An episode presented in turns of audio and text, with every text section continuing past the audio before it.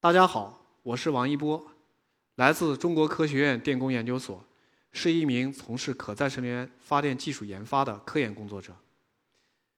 说到电力，大家都不陌生。今天呢，我们就聊一聊零碳电力和双碳的关系。零碳电力到底有哪些挑战？碳达峰和碳中和要求我们减少人类活动所产生的二氧化碳排放，可是电力部门呢？主要依赖化石燃料发电，排放的二氧化碳极其巨大。那么从这张图上大家可以看到，2021年我国的这个全国发电量是8.2万亿度电，其中有5.3万亿是来自于化石燃料发电，排放的二氧化碳高达呢45亿吨，占到了全国当年总排放量的45%以上。所以，电力部门的减碳是迫在眉睫的。如果展望未来，随着我们国家，呃，中华民族的伟大复兴，社会经济文化各项事业蓬勃发展，那么可以预期电力的需求会急剧的增加。同时呢，工业电气化、交通电气化、建筑电气化又会进一步加大这个电力的需求。呃，我们可以预测呢，到二零六零年左右，全国的用电量需求会达到十五万亿以上。假如这些电完全是用化石燃料来提供，产生的二氧化碳的排放将高达一百三十亿吨，将是我们二零二一年全国碳排放总量的一点三倍还多。这个将是一个巨大的气候灾难。所以我们必须发展可再生能源，啊，用没有碳排放的光伏、风电、水电等可再生能源。来替代高碳排放的化石燃料，一呢，把这个十五万亿度电这个巨大的差额我们可以补上来；第二呢，同时把电力的碳排放缩减到十亿吨以下。十亿吨是我国自然环境可以完全可以自己消纳的一个数量，那么这样就实现了我们所说的碳中和。这个愿景。好不好实现呢？显然，它不是那么容易实现的，也存在着巨大的挑战。那么，首先我们来看一下，可再生能源，它具有三个重要的自然属性：间歇性、波动性和季节性。我们说，光伏发电，它是白天发电，晚上不发电，周而复始，这就是一种典型的间歇性。风力发电呢，它有风发电，没有风不发电，大风多发，小风少发，这就是典型的波动性。那么季节性呢？水力发电在枯水季的时候，它发电就很少，甚至不发；在丰水期的时候呢，它的这个发电量非常的丰沛，啊，这是典型的季节性。另一方面呢，可再生能源大规模利用，电力系统是个瓶颈。电力系统的组成呢，是由电源、电网和用电负荷三部分啊来组成的。电源呢，我们简单说就是火电厂、风电场、光伏电站等这样一些发电厂，啊，一般呢是远离中心城市，啊，距离中心负荷比较远。而用电负荷往往在哪？在中心城市。电源和负荷相距比较远。甚至呢是在上千公里这样一个距离，就要需要谁？需要输电网来连接电源和用电。也就是说，我们在北京给手机充一度电，这一度电可能来自于上千公里之外的沙沟荒的大基地，这是非常不容易的。接下来，我就用我们科研任务当中遇到的一些故事，给大家讲述一下。零碳电力所面临的挑战以及我们是如何应对的。我们回到二零零六年，我国光伏电站的建设刚刚起步，我们在西藏羊八井建设了中国第一个高压并网的光伏电站。这种情况下呢，我们接到了一个任务，就是要回答这个光伏电站。如果说要扩容，它最大能扩到多少？那么这个问题呢，当时是没有人去做过研究的。我们首先看了一下，这个项目是国家的一个投资项目，所以它的空间成本是不成问题的。但是呢，它的并网条件特别差，因为西藏电网它和全国的大电网是当时是没有任何连接的。对于这样一个缺乏大电网支撑的孤立电网，它的并网条件并不好。我们怎么样来测算这个光伏电站的最大容量？这就成了一个问题。我们首先呢想到的是借鉴传统的火电厂的一些规划方法，这一般是确定性方法。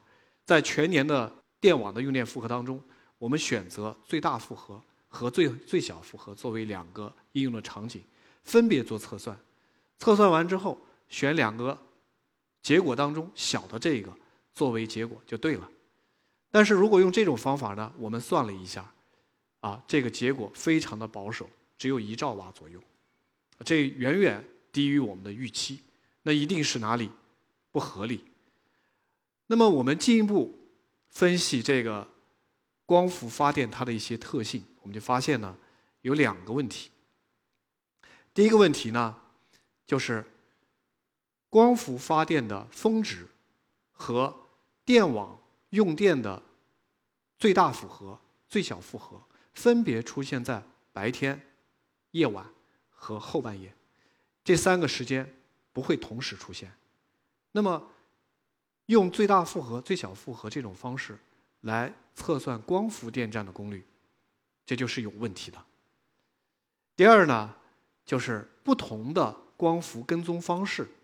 它的发电特性也不一样，那么固定式它每天相对来说正午就是峰值，但是如果是双轴或者平单轴的跟踪呢，它的峰值就未必出现在正午，啊，呃，这种情况下，我们提出了采用不确定性的这个时间序列模型进行测算。这个方法一经提出呢，就有很多人质疑，说。你这个不确定性的方法没有经过验证，从来也没人用过，用在这里合不合适？老的办法确定性方法呢？它虽然说保守，但是它可靠啊，出来的结果不会有问题。我们最终呢，还是顶住压力，选择了用考虑不确定性的这个时间序列模型，同时呢，引入了不同的跟踪方式，结果呢？最大的装机容量可以达到十兆瓦。这个结论出来之后呢，那么杨八井的光伏电站按照我们的结论安装了十兆瓦的光伏，没有出现任何问题，再次验证了这方法的有效性。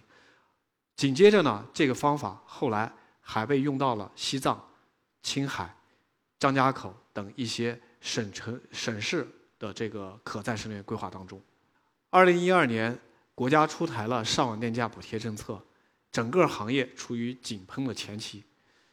那么，青海是我国太阳能、风能、水能资源最好的省份，吸引了大量的投资。这时候就出现了一个非常重重要的质疑：一个省级电网到底能够容纳多少的可再生能源？这个问题必须回答好。如果说装机装多了，电网消纳不了，电网垮网了，停大停电了，这时候影响非常恶劣，好事就变成了坏事。那么接到这个任务之后呢，我们全面调研了青海的大大小小的这个光伏电站、风电场和水电站，拿到了第一手的资料，在这基础之上呢，我们提出了因地制宜、多能互补。打捆外送的方案，这个方案呢，同时提出在青海建设两个千万千瓦级基地，一个是海南水光储互补发电基地，一个是海西啊光伏光热天然气储能互补发电基地。通过多能互补呢，那么一种能源在波动的时候，我用其他能源也顶上来，这样电网它就不会垮网。保证了电网的安全稳定性。这个方案一经提出呢，它是第一次实现了省级电网可再生能源装机比例超过百分之六十。这个方案呢，最终是纳入了青海省的可再生能源发展规划，啊，并且呢，支撑了青海在接下来的几年中，每年都是全国的装机第一。在青海的这个研究当中呢，我们发现了一个新的问题，啊，就是高比例可再生能源带给电网呢季节性平衡的难题，因为水电。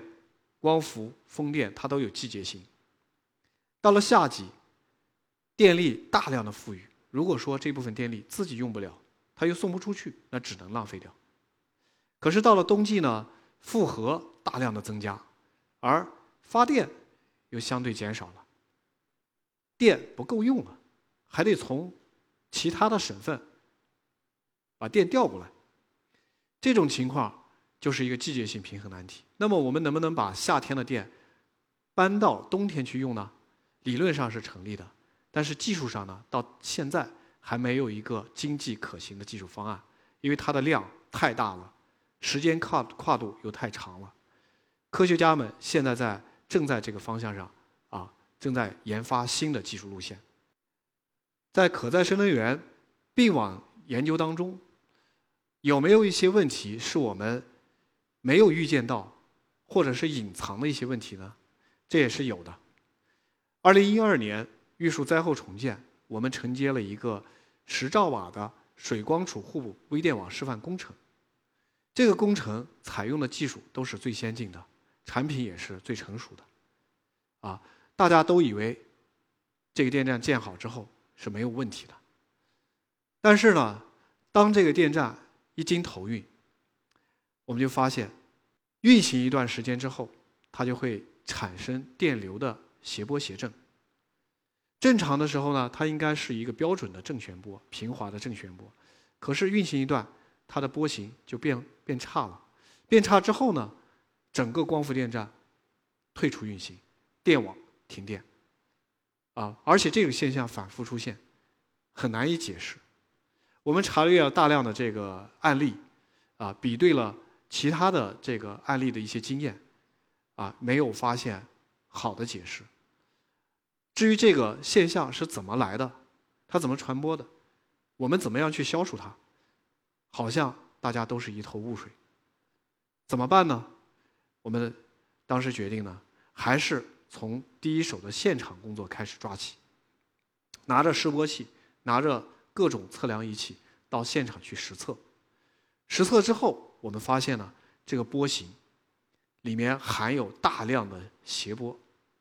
这个谐波呢，它呢又是电力电子装置特有的一个问题。找到了这个问题之后，解决就简单了。那么，我们对整个电站的逆变器和其他的电力电子装置啊，做了大量的改造。改造之后，那么基本上解决这个问题。这个现场的问题解决了。但是同时也给我们留下一个深刻的思考：一个包含有大量电力电子装置的一个电网，它的安全和稳定性有什么不同？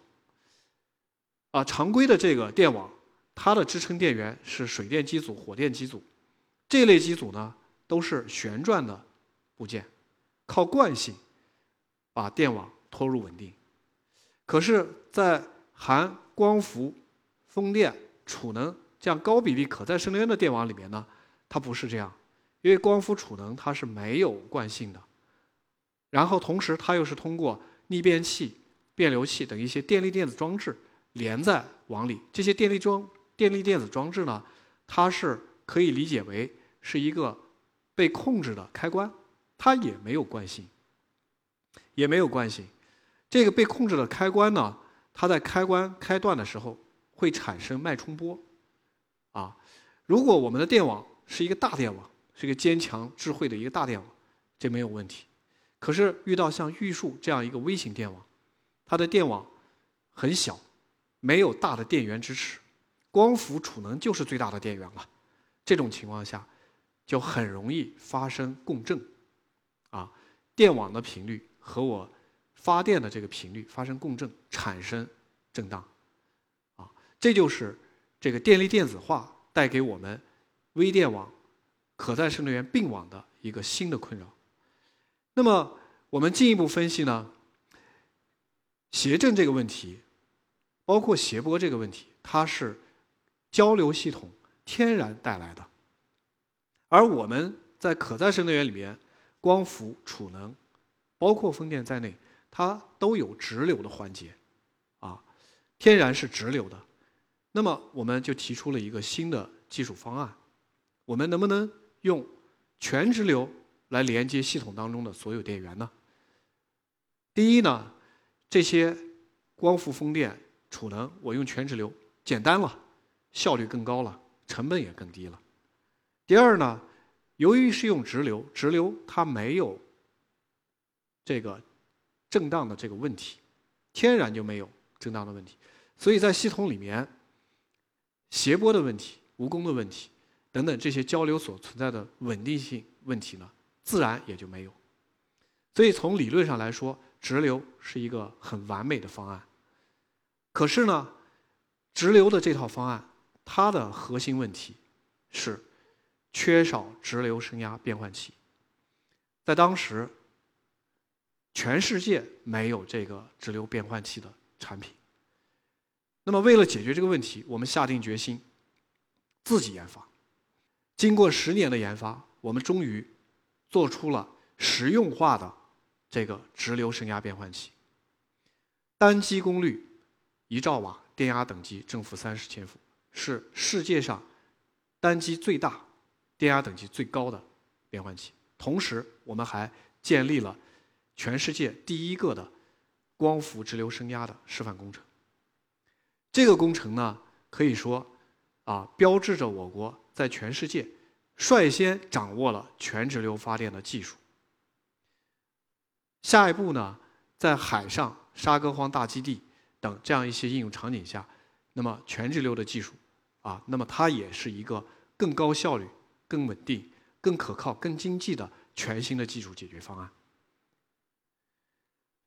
那么，经过十多年的这个科研经历的磨练，我们深刻的意识到呢，零碳电力的挑战不是一个人、一个团队可以完成的。所以，到二零二零年呢，我们在创新使命的这个机制下，发起了绿色电力未来使命倡议。